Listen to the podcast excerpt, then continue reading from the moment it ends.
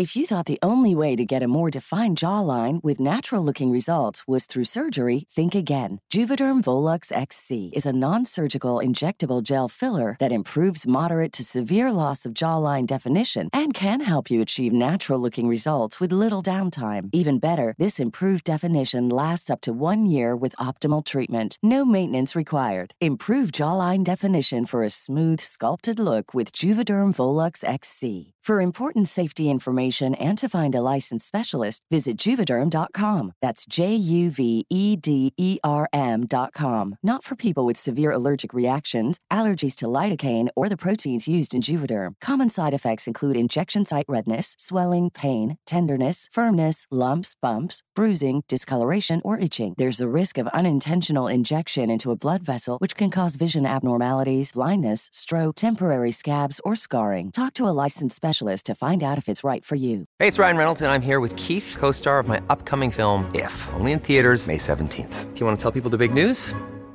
All right, I'll do it. Sign up now and you'll get unlimited for $15 a month in six months of Paramount Plus Essential Plan on us. Mintmobile.com slash switch. Upfront payment of $45 equivalent to $15 per month. Unlimited over 40 gigabytes per month. Face lower speeds. Videos at 480p. Active Mint customers by 531.24 get six months of Paramount Plus Essential Plan. Auto renews after six months. Offer ends May 31st, 2024. Separate Paramount Plus registration required. Terms and conditions apply if rated PG. Planning for your next trip?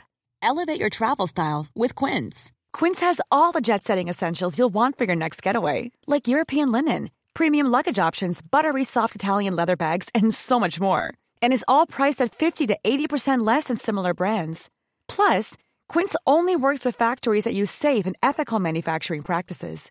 Pack your bags with high-quality essentials you'll be wearing for vacations to come with Quince. Go to quince.com slash pack for free shipping and 365-day returns. Hello, bienvenidas y bienvenidos a Las Reinas Podcast. Yo soy Larisa y estoy muy contenta y emocionada de traerles historias de reinas reales y honorarias, famosas y no tan famosas.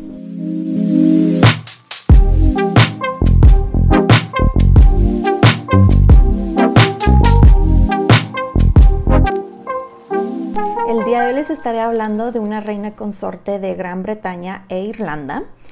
Le decían la reina botánica y fue la primera reina de ascendencia africana. Ha sido una de las figuras de la monarquía británica más olvidadas. Esta es la historia de Carlota de Mecklenburgo-Strelitz. Ahora, antes de comenzar, ya saben, quiero hacer unas aclaraciones. La primera, no soy historiadora, solamente soy fan. La segunda, es probable que no vaya a pronunciar bien eh, algunos nombres de personas, ciudades, etc. Así que me disculpo de antemano. Así que espero que se preparen una bebida, siéntense, pónganse cómodos y acompáñenme mientras les cuento sobre la vida de esta mujer. Comenzamos.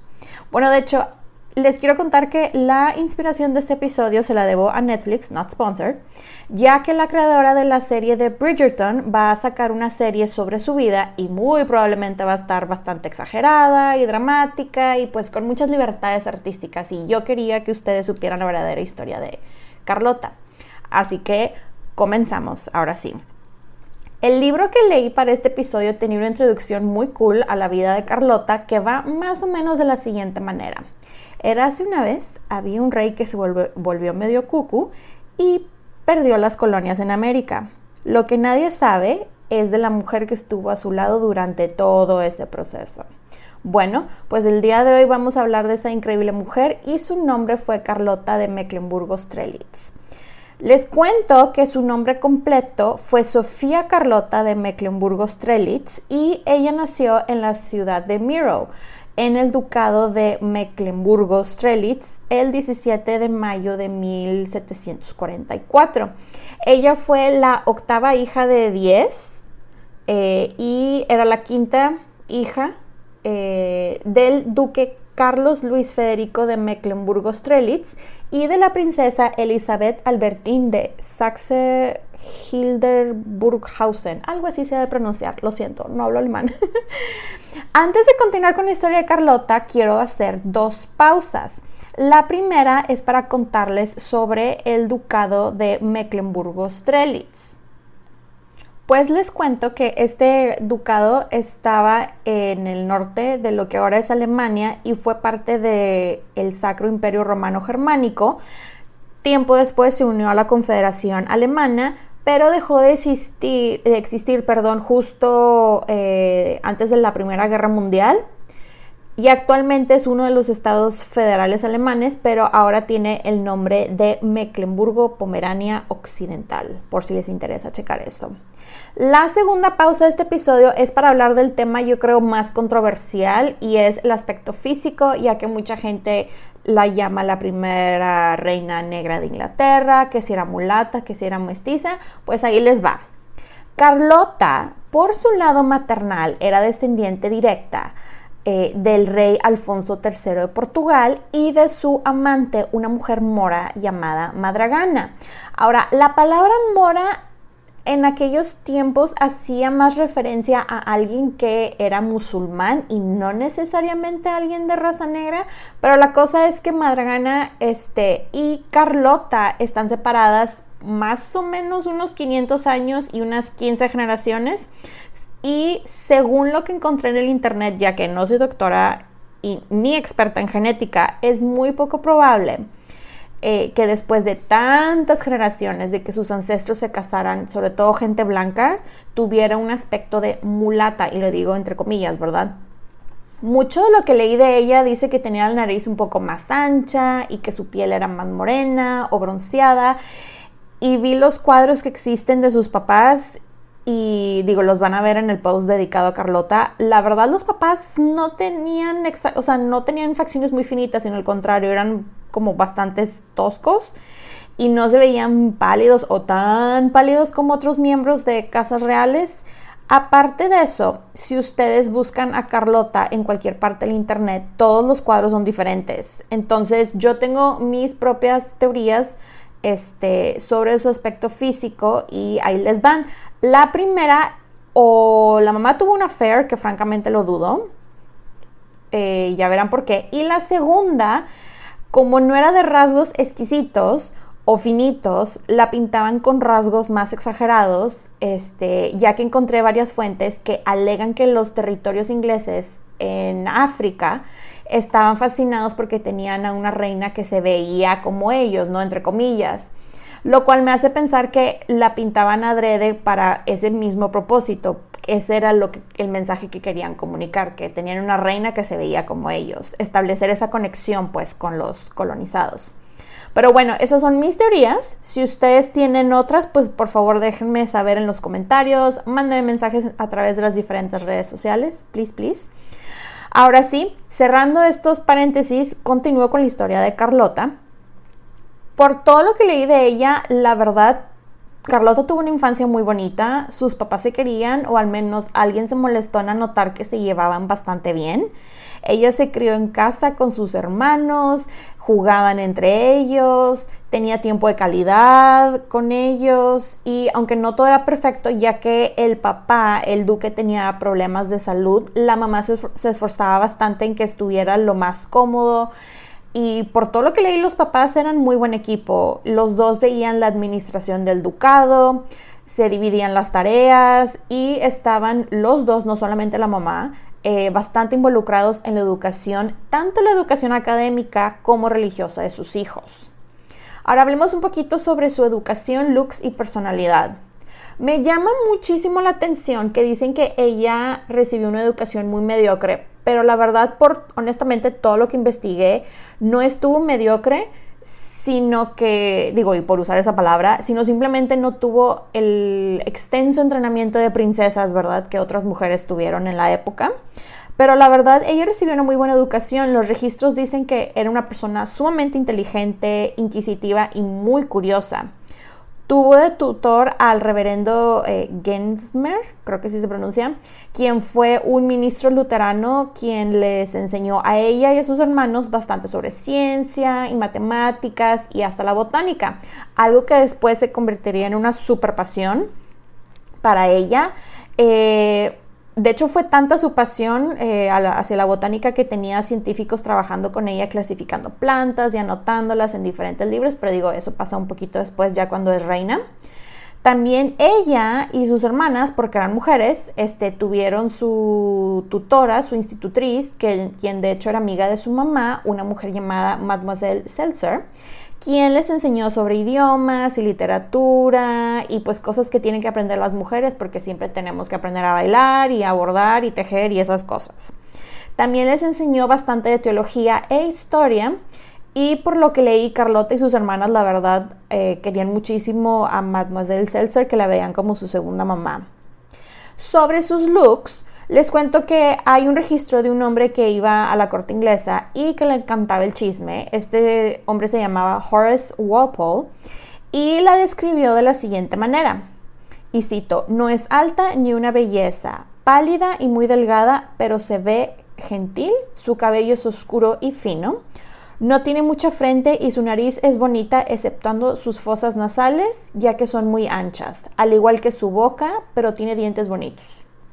Interpreten eso, por favor. En la parte de la personalidad la describen como una persona muy tímida y callada, muy introvertida, pero con su grupo de personas pues era muy platicadora. Tenemos también registros de su tiempo como reina y mucha gente escribió que era una persona muy amable, que trataba a las personas con respeto, incluso a los sirvientes, lo cual era algo que causaba escándalo, ya que nadie más se le había ocurrido eso de tratar a las personas como personas, pero bueno. Regresando a la historia de Carlota, todo cambió para Carlota cuando en 1752 se muere su papá y la mamá se lleva a todos de Miro a Strelitz para llevar una vida más tranquila y de hecho hasta se llevó a los tutores para no moverle tanta cosa a sus hijos. Cuando llegaron ahí, se les unió otra amiga de la mamá como institutriz, una mujer llamada Madame de Grabot, eh, quien era una poeta y era una mujer muy inteligente y les inculcó bastante sobre rutinas, que de hecho fue algo que le ayudaría a Carlota este, en su tiempo como reina en un futuro. Después, en 1760, las tropas de Federico el Grande llegaron a, Mecklenburgo-Strelitz y ocuparon el reino, pero destrozaron todo. Y ella de hecho se armó de valor y le escribió una carta a Federico que les voy a leer mi traducción de la carta y dice más o menos lo siguiente.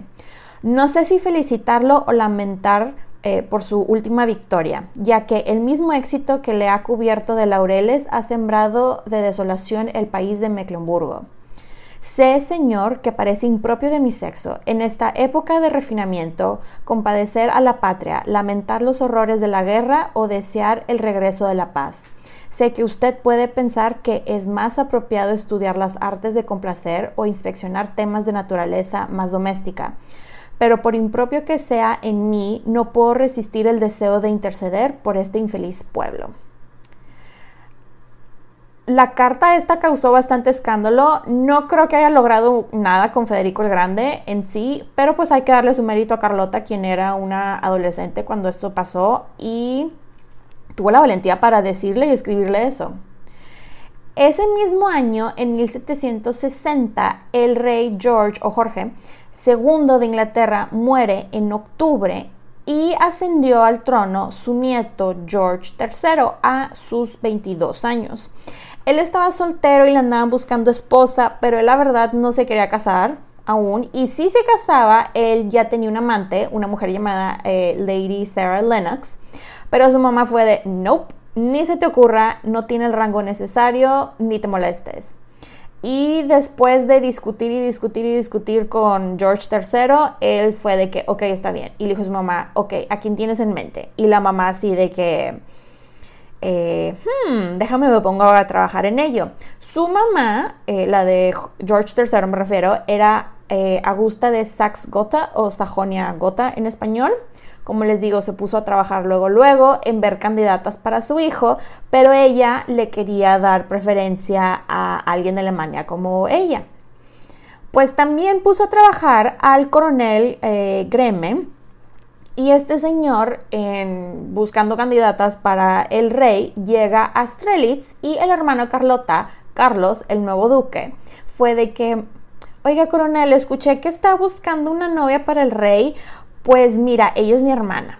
Y el, el, coronel conoce a Carlota y a su mamá y quedó muy impresionado por ella, ya que dijo, y cito, no era una belleza, pero no estaba fea, y que era muy inteligente y con buenos modales. Le dio una miniatura a Carlota eh, de George III y que, o sea, para que Carlota lo viera y que opinara, ¿no? De que, oye, ¿qué opinas? Y yo me imagino que pues Carlota muy diplomáticamente dijo, ay, sí, muy guapo, el rey de Inglaterra, pero pues están de acuerdo que no le puede decir que está feo. Pero lo que más le gustó a el coronel es que pues no había ningún escándalo en su familia, no tenía ninguna ambición que fuera muy obvia y como era muy joven, Carlota tenía 17 años, este, probablemente le iba a dar muchos hijos al rey. Ya estaba el rey entre varias candidatas. Este, él seguía honestamente pensando en casarse con la amante, pero eh, se dio y dijo, bueno, Carlota, y antes de que pudiera decir, decir algo o arrepentirse, su mamá fue de que vayan por Carlota inmediatamente a Alemania.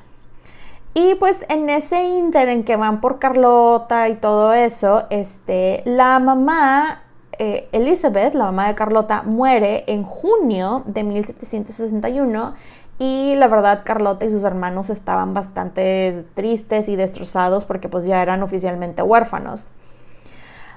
Eh, antes de irse de Alemania, los casaron por proxy. De hecho, uno de sus hermanos fue el novio y tuvieron una super celebración y todo eso. Y justo cuando se acabó la fiesta, la subieron al barco y tenían que sí o sí llegar a Inglaterra, ya que la fecha de la coronación ya la habían, elegido, que era el 22 de septiembre de 1761. Y ya estaban los preparativos y todo prácticamente listos. Les cuento que ese viaje, la verdad, por mar estuvo muy feo, muy pesado, pero pues dentro de lo que cabe la pasó bien, no tuvo de ese mareo o seasickness, como se dice en inglés, a diferencia de muchas personas que iban con ella. Alguien le regaló un instrumento que se llama eh, harpsichord, creo que sí se pronuncia, que en español, eh, según el internet, se llama clave ese instrumento, que es como un piano así chiquito. Y ella se la pasó tocando en el barco y cantando. Y de hecho, una de las canciones que, más, que me dio risa cuando leí esto, una de las canciones que más practicaba era el himno de su nuevo país. En el inter de, ese viaje le hicieron su extreme makeover. Eh, le regalaron ropa y le cambiaron colores y todo. Lo único que ella no se dejó este, tocar fue su cabello, ya que dijo que solamente se lo iba a cambiar si el rey y su esposo se lo pedían. Pues por fin llegó el 8 de septiembre de 1871 1700, perdón. Y Carlota, de 17 años, estaba muy nerviosa ya que pues iba a conocer a su futuro esposo. Y la pobre estaba tan nerviosa que cuando lo tuvo de frente se cayó, pero George la agarró justo antes de que tocara el suelo y se levantó. Al parecer, Carlota cuando vio a George dijo que estaba muy guapo, que se le hizo muy atractivo y no sé qué. Y él, por su parte, dijo, pues no está fea. El equivalente a eso. La cosa es de que a las horas de conocerse, unas seis horas después, más o menos, eh, fue la ceremonia a las nueve de la noche, creo. Y eh, al parecer el mood estuvo así súper bonito, muy romántico. Eh, el vestido, de hecho, les cuento que Carlota usó en su boda, fue el mismo que usó en su coronación eh, dos semanas después, ya que por... Eh, y les cuento que el, libro, el libro, discúlpenme, el vestido, este, la verdad, suena como una hermosa cosa. Era blanco con plateado y traía un manto de terciopelo morado con un pedazo de armiño Traía una tiara de diamantes, unos aretes y una gargantilla de diamantes también. El vestido tenía en ciertas partes cosidos diamantes y perlas y otras partes bordadas en oro. Algo que me pareció bastante curioso es que Carlota, ya que no hablaba inglés, tuvo que leer sus votos en alemán, algo que molestó a algunas de las personas que atendieron la boda y la criticaron obviamente por eso, pero pues como muchos de los miembros de la corte inglesa eran de las mismas familias alemanas, pues la verdad no les importó mucho. Fun fact, les cuento que George III, el esposo de Carlota, fue el primer rey inglés de la casa de Hanover en nacer en Inglaterra y fue el primero en casarse en Inglaterra lo cual lo hizo muy popular porque la gente estaba así de que, OMG, él sí es uno de nosotros, bla, bla, bla. Y cosa curiosa también, fue el único rey de la casa de Hanover que nunca fue a Hanover. Eh, al igual eh, que en su boda proxy tuvieron acá una super fiesta y cuanta cosa y concluyendo las festividades ella empezó con sus clases de inglés un idioma que la verdad lo aprendió muy rápido. La única cosa es de que a ella la criticaban mucho por su acento. Pero bueno, pues ya saben cómo es la gente, ¿no? La coronación fue unas, unas, semanas después y Carlota y George fueron coronados oficialmente como rey y reina del Reino Unido de Gran Bretaña y después se convertirían en los reyes de Gran Bretaña e Irlanda. Por todo lo que leí, la verdad, Carlota y George se dieron cuenta que se llevaban bastante bien y, y muy rápido, que los dos tenían cosas en común como el querer estar lejos de la gente de la corte, por ejemplo, y les llamaba mucho la atención vivir una vida más tranquila, etc. Eh, George le da a Carlota como residencia oficial la casa de Buckingham y ahí pasan mucho tiempo juntos otra de las cosas que ellos tenían en común era que les encantaba la música. Ella se ponía a tocar su instrumento ese, el clave, el piano chiquito, y George la acompañaba con su violín, lo cual no de ustedes, pero se me muy cute. Eh, Carlota, como les digo, era súper fan de la música y en 1764 le pidió a un niño de 8 años llamado Johannes Chrysostomos Wolfgangus Theophilus Mozart, a.k.a. Eh, Wolfgang Adameus Mozart, que le compusiera seis sonatas y estas sonatas que compuso son las Opus 3, espero que se diga así, las cuales se las dedicó a ella. Y según mi muy limitado conocimiento de la música de Mozart, está increíble. Me puse a escuchar diferentes versiones y la verdad ese hombre es un genio. Algo que hizo Carlota que fuera muy que Carlota fuera muy popular en la corte es que ella no tenía aspiraciones políticas, al menos muy obvias. Eh, que yo la verdad, como les digo, yo siento que sí las tenía y sí le interesaba, pero decía que no le interesaba para que la, ya que la gente este, había pasado por dos reinas que habían estado muy involucradas y con ella pues fue un cambio más tranquilo. Les cuento que una de las cosas que su esposo George III le dijo cuando se casaron fue, no te metas con la política, eso es lo mío. Y yo estoy segura que ella le contestó algo así como, sure. Y quiero pensar que hasta tenía los deditos cruzados atrás, ¿no? Ya que ella siempre estuvo detrás de él, este, y lo aconsejaba con bastantes cosas, él la buscaba bastante para pedirle sus consejos y también sabemos que Carlota, siempre que se trataba de Alemania, en especial, por ejemplo, la guerra de sucesión de Baviera, eh, estaba muy involucrada, ya que sobreviven cartas que ella intercambió con su hermano el duque, en donde se nota su influencia. Eso sí, siempre fue muy discreta, de manera que nadie que nadie o casi nadie se diera cuenta de lo que estaba tratando de hacer, comunicar, etc. Pues Carlota se tomó muy en serio su rol y responsabilidad de darle al reino herederos, ya que en menos de un año de su boda, el 12 de agosto de 1762, nació su primer hijo, el futuro George IV. Les cuento que su esposo, la verdad, estuvo muy al pendiente durante su embarazo y le daba o conseguía lo que ella quisiera. Ellos, la verdad, se llevaban bastante bien, ya que después de su hijo George nacieron otros 14 hijos en un lapso de 21 años. Lo más sorprendente es que 13 de esos 15 llegaron a edad adulta. Sus hijos fueron George, Federico, Guillermo, Carlota, Eduardo, este fue el papá de la futura reina Victoria, Augusta Sofía, Isabel, Ernesto, Augusto, Augusto, Adolfo, María, Sofía, Octavio, Alfredo y Amelia. Algo que me llamó mucho la atención es que Carlota decía que adoraba a sus hijos, pero que odiaba estar embarazada y como no diría eso, digo 15 hijos, no imagino lo que sea de sentir pasar por eso 15 veces, pero bueno. Continuando con su historia, el rey, a diferencia de muchos reyes, honestamente, que he leído, él hacía tiempo en su agenda del día para ver a sus hijos y jugar con ellos. También pasaba tiempo con su esposa, sobre todo cuando necesitaba un break de la corte y de los problemas políticos. Ya para el año 1765 había mucho ruido que venía de las colonias con quejas de muchas cosas, problemas con impuestos, pero sobre todo con rumores que estaban viendo eso de independizarse.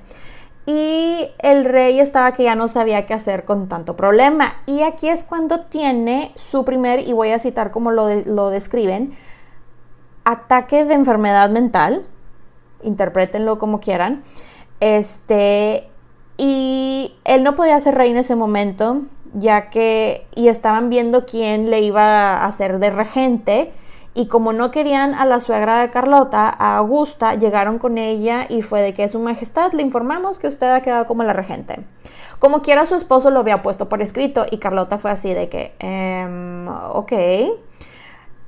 Para, para, buena suerte de ella, eh, su esposo George se recuperó bastante rápido, pero pues lamentablemente es estos ataques de enfermedades mentales cada vez iban a ser más frecuentes y cada vez iban a ser peor.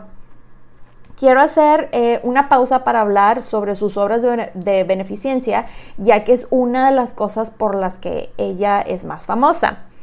Eh, ella, la verdad, durante este tiempo se enfocó muchísimo en sus causas de caridad, siempre fue muy generosa con quien lo necesitara.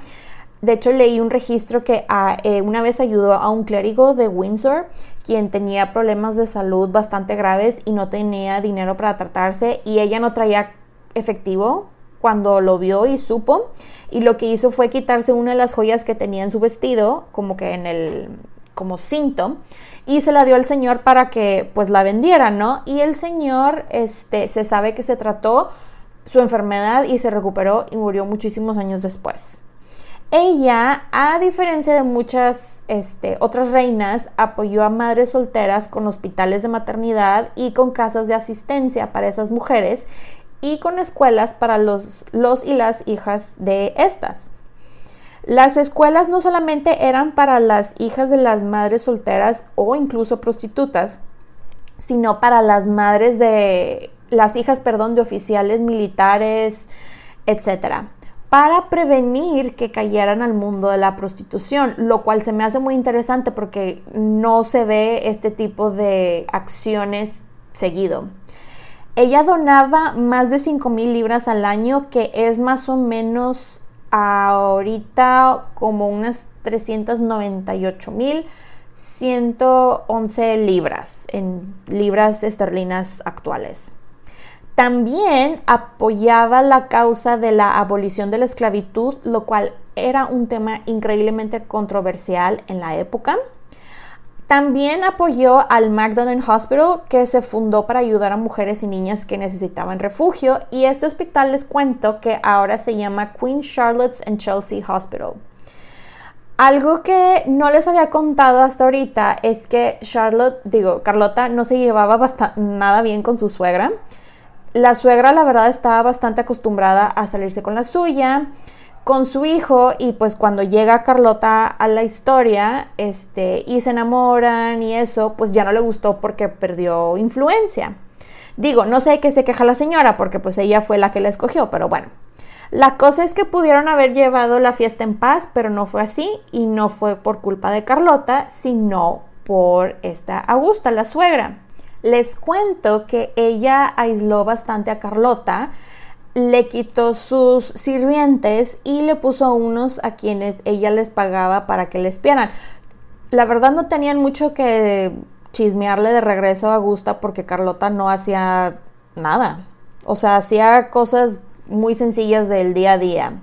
Nada que pudiera causarle alarma, pues. Eh, y de hecho, no dejaba que socializara con cualquiera, ya que quería que socializara con los miembros de las casas reales alemanas y hasta le prohibió jugar cartas, que era una de las cosas que más le encantaba hacer a Carlota. Este, como les digo, los espías no tenían mucho que reportar ya que Carlota tenía rutinas muy estrictas de pasar tiempo con los hijos, ver pendientes de sus labores altruistas, jardín, etc. La verdad nunca nunca hubo un chisme que fuera escándalo.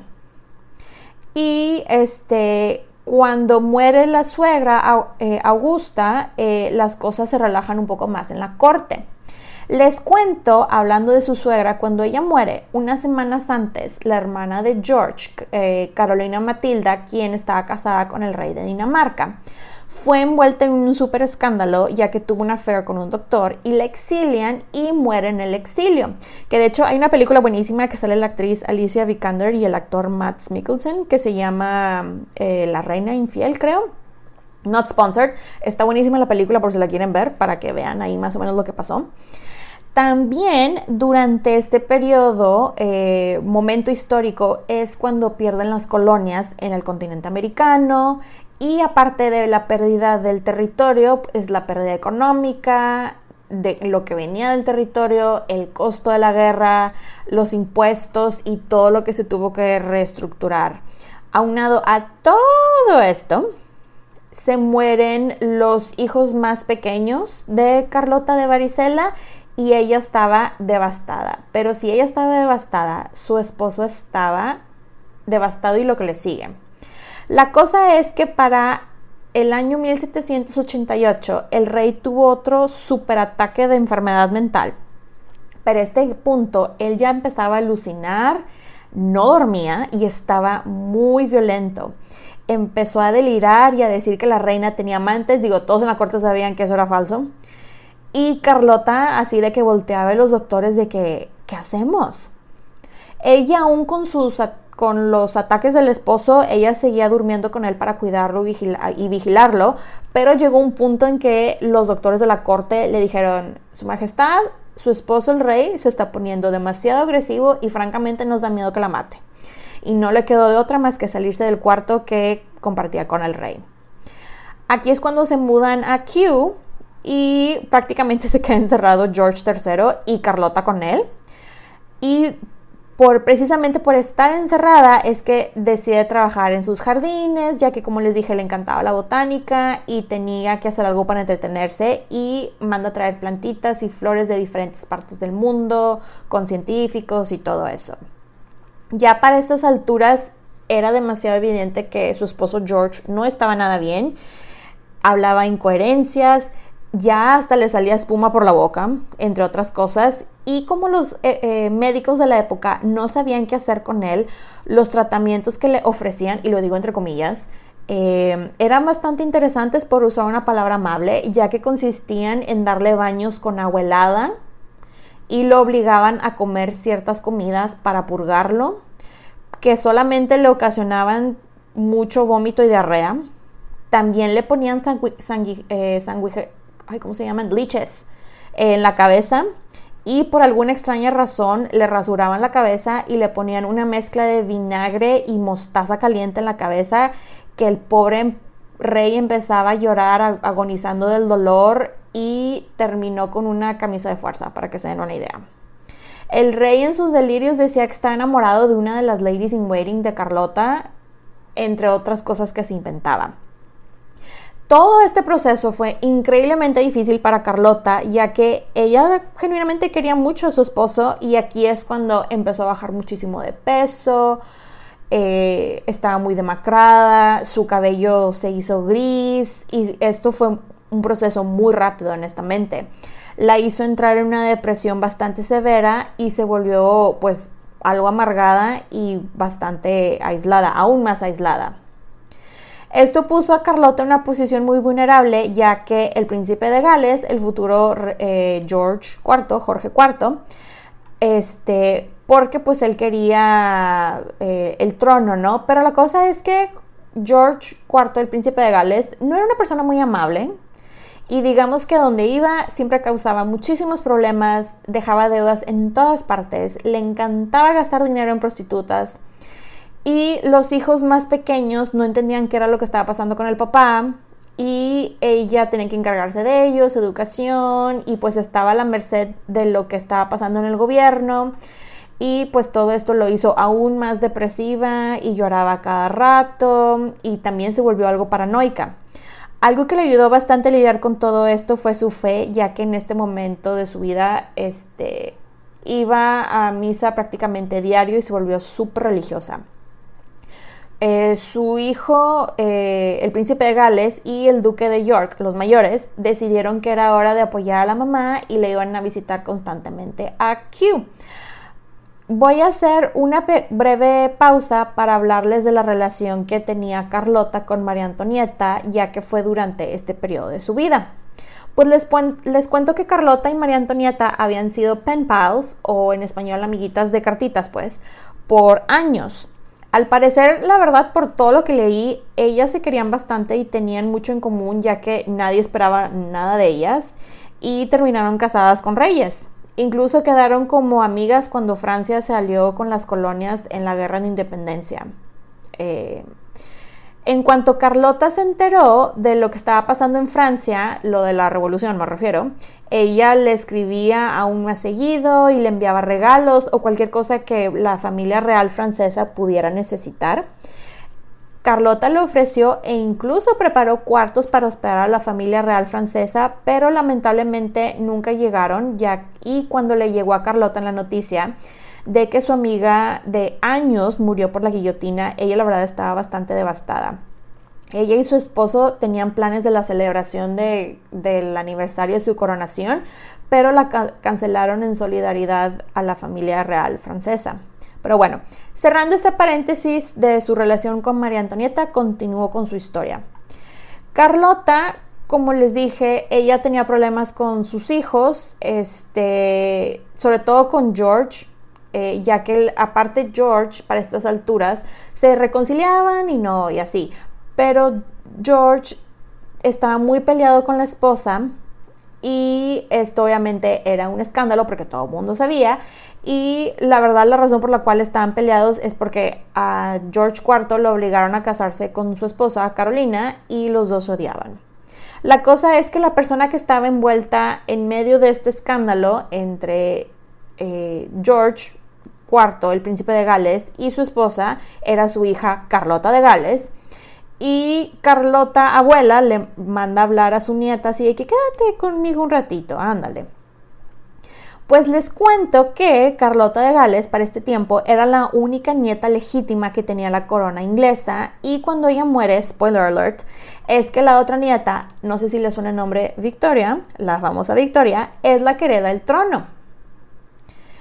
Después al rey le vuelve a dar otro ataque y la reina ya ni siquiera podía disfrutar de sus perros y jardines ya, y se vuelve otra vez muy depresiva y no soltaba a sus hijas. Estaba tan violento el rey para estas alturas que los doctores lo encerraron. Una de sus hijas, Augusta, de hecho se mudó a los cuartos de su mamá y con ella era con quien lloraba y se deshogaba de los pleitos este, que tenía Carlota con los hijos mayores.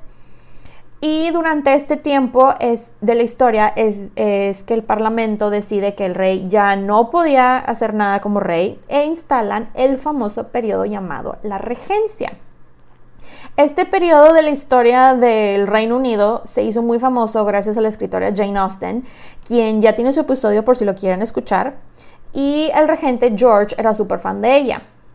Les cuento que Carlota no estaba nada emocionada con la idea de que su hijo fuera regente, ya que como lo conocía, sabía que gastaba bastante dinero y pues que, o sea, dinero que no tenía pues, y por primera vez se involucró en el gobierno de manera de bloquear y limitar el acceso a fondos y propiedades para que su hijo eh, no pudiera tener acceso a eso. No quería que el país estuviera endeudado por los caprichos de su hijo, lo cual se me hace muy sensato ella se quedó, arregló para quedarse con la custodia del rey y de sus hijos, este, que fue algo que no le gustó para nada a el regente. Carlota, la verdad, en su depresión casi casi encerró a sus seis hijas con ella y no las dejaba salir porque las quería tener siempre con ella. Y les cuento que de sus seis hijas, solamente tres se casaron y de esas tres, solamente una se casó antes de 1816. Después, su hija Amelia se murió supuestamente de tener un corazón roto porque ella estaba muy enamorada de alguien y no la dejaron casarse. Y cuando le llega la noticia a su esposo el rey, se pone aún peor de cómo estaba. Y les cuento que para esas alturas el rey ya estaba ciego o casi ciego y tenía conversaciones de horas con sus dos hijos, los que murieron de varicela y Amelia, sobre todo con Amelia. Carlota después de la muerte de Amelia se vuelve aún más paranoica con decirles que sus hijas le escribían y le rogaban a su mamá de que por favor déjame casarme, o sea, ya me quiero ir de aquí y ella, no, aquí te quedas, aquí te quedas. Y de hecho, Windsor House, donde estaban ellas, lo llamaban el convento de Windsor porque casi casi las tenía de monjas. Durante la época de la regencia, George, el regente, el hermano, quiso ser el hermano buena onda y sacó a sus hermanas de la residencia de la mamá y las puso en residencias individuales para que mínimo estuvieran con otras personas y pues darles un break de estar con la mamá. Y me gustaría también contarles este, que durante el tiempo de la regencia, Carlota y George se reconciliaron y de hecho George la buscaba para que la ayudara con ciertos temas políticos, le pedía bastantes consejos y visitaba a su hija eh, Carlota, la princesa de Gales. Carlota para esas alturas ya estaba bastante este, cansada de tener que lidiar con todo entre gobierno, lo del esposo, etc. Y pues obviamente su salud no era lo mismo y ya estaba más grande.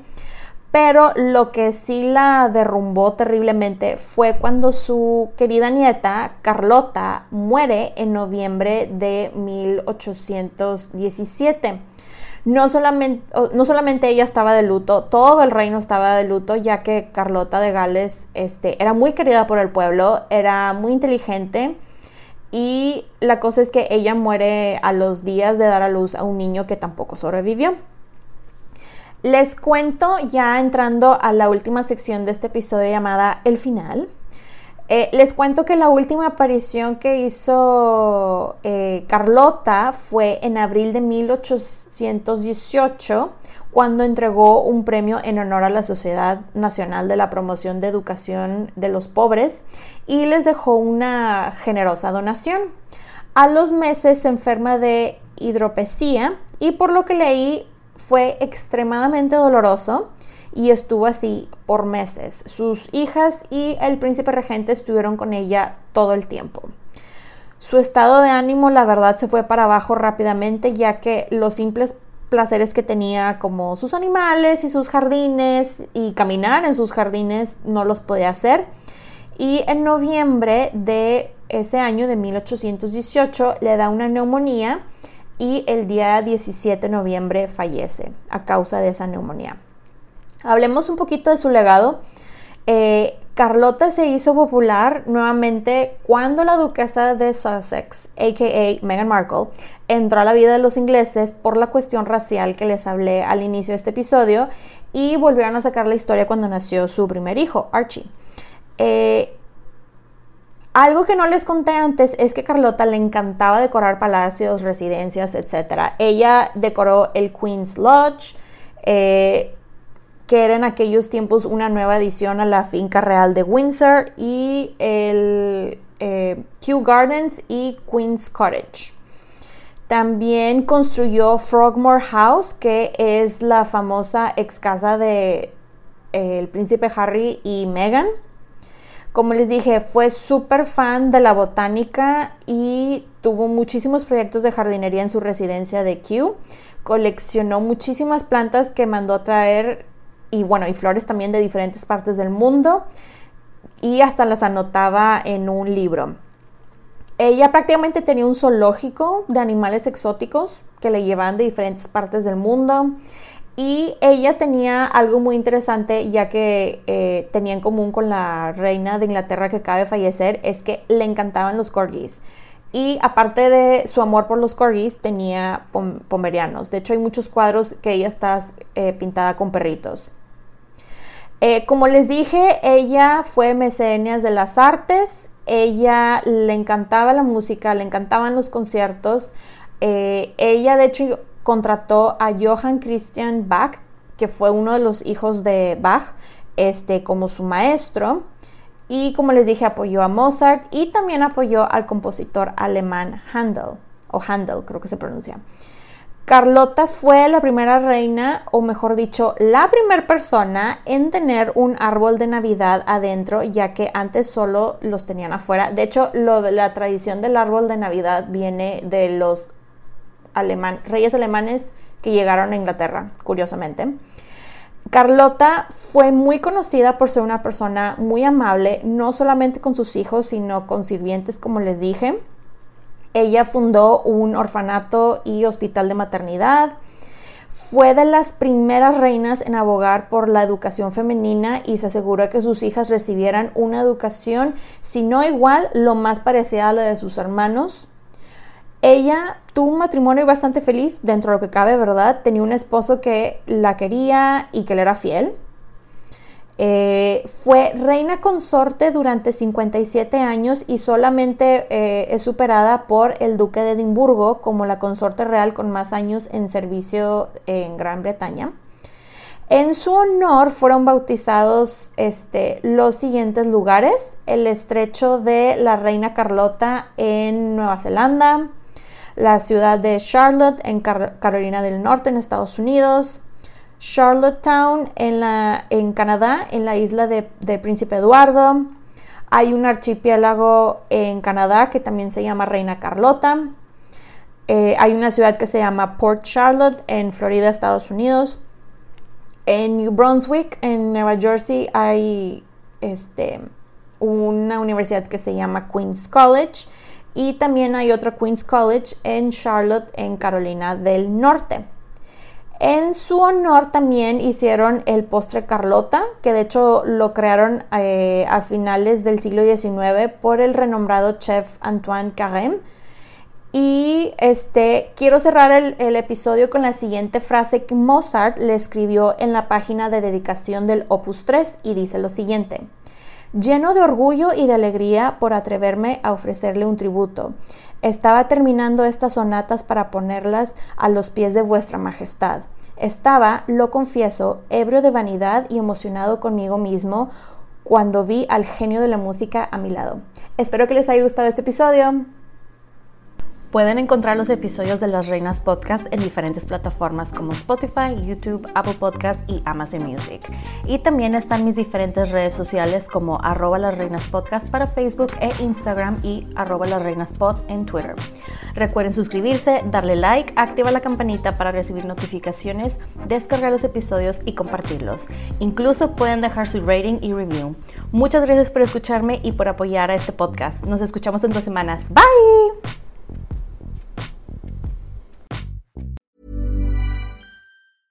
Planning for your next trip? Elevate your travel style with Quince. Quince has all the jet setting essentials you'll want for your next getaway, like European linen, premium luggage options, buttery soft Italian leather bags, and so much more. And is all priced at 50 to 80% less than similar brands. Plus, Quince only works with factories that use safe and ethical manufacturing practices. Pack your bags with high-quality essentials you'll be wearing for vacations to come with Quince. Go to quince.com slash pack for free shipping and 365-day returns. Hey, folks, I'm Mark Marin from the WTF Podcast, and this episode is brought to you by Kleenex Ultra Soft Tissues your ally to help tackle your allergy symptoms this season. I love the change of seasons, but nobody loves pollen and all those other things floating in the air that make you sneeze during this nice weather. Kleenex Ultra Soft tissues are hypoallergenic and allergist approved. So fight back against watery eyes and runny noses without worrying about irritating your skin. For this allergy season, grab Kleenex and face allergies head on. Even when we're on a budget, we still deserve nice things. Quince is a place to scoop up stunning high-end goods for 50 to 80% less than similar brands. They have buttery soft cashmere sweaters starting at $50, luxurious Italian leather bags, and so much more. Plus, Quince only works with factories that use safe, ethical, and responsible manufacturing. Get the high-end goods you'll love without the high price tag with Quince. Go to quince.com/style for free shipping and 365-day returns.